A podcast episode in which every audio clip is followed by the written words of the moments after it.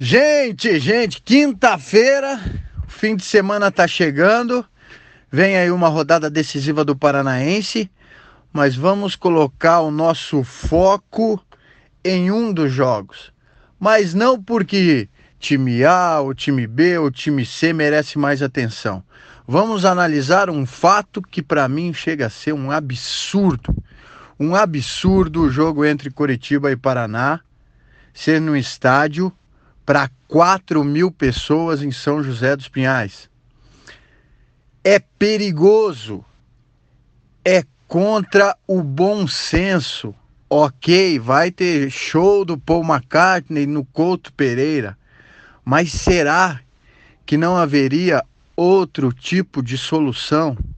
Você já imaginou as torcidas de Paraná, Coritiba, indo para São José dos Pinhais.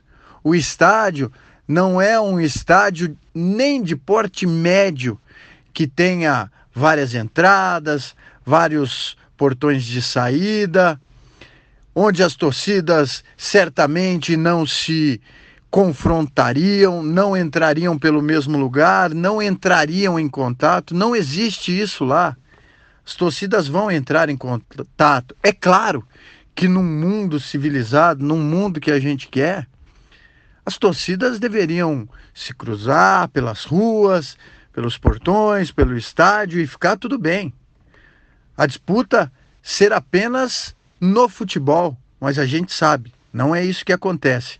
Então, para esse jogo de domingo, a gente vai precisar muita atenção, muita atenção, porque é de uma irresponsabilidade esse jogo ser lá e para Curitiba e Paraná, duas grandes torcidas da cidade.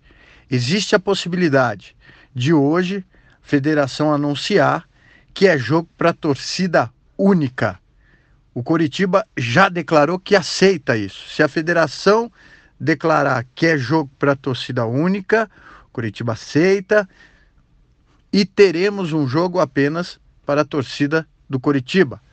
Porém, a gente aqui nunca é a favor de jogo com torcida única, mas nesse caso é preciso pensar numa exceção. Então a gente vai aguardar as informações durante o dia e que tudo possa sair o menos pior possível, porque um clássico do nosso estado um jogo decisivo, vale vaga para semifinais do Paranaense, tem que ser num grande estádio, tem que ser para muita torcida. Infelizmente, não é o que vai acontecer. Sem falar no gramado artificial e que é totalmente diferente do que os dois clubes trabalham, treinam, treinam e jogam. Vamos esperar uma rodada decisiva, sete times brigando por três vagas dois times no grupo que já tem o Atlético classificado e cinco times no outro grupo. Todo mundo com chance e com boas chances, hein? Tropeçou, não vai. Ganhou, boas chances. E assim a gente vai acompanhar tudo de perto, estamos acompanhando, já estamos acompanhando o Furacão da Libertadores, o Atlético, o time principal, que ontem fez dois jogos treino no Uruguai, perdeu por 3 a 0 para o River do Uruguai e perdeu por 1 a 0 para o Defensor. Porém, o técnico Thiago Nunes mexeu, testou, é hora disso também, jogo longe, jogo amistoso, quase que um jogo treino, então é para isso que serve. Esperamos que esse resultado não se reflita e que não seja nenhum problema para o Furacão que na terça-feira vai encarar o Boca na Arena. Jogão. A gente vai falar muito também dessa partida entre Atlético e Boca pela Libertadores da América. Tá falado, gente. Um grande abraço a todos. Vamos aproveitar bem a quinta-feira e chegar com tudo no fim de semana, sexta-feira, beleza?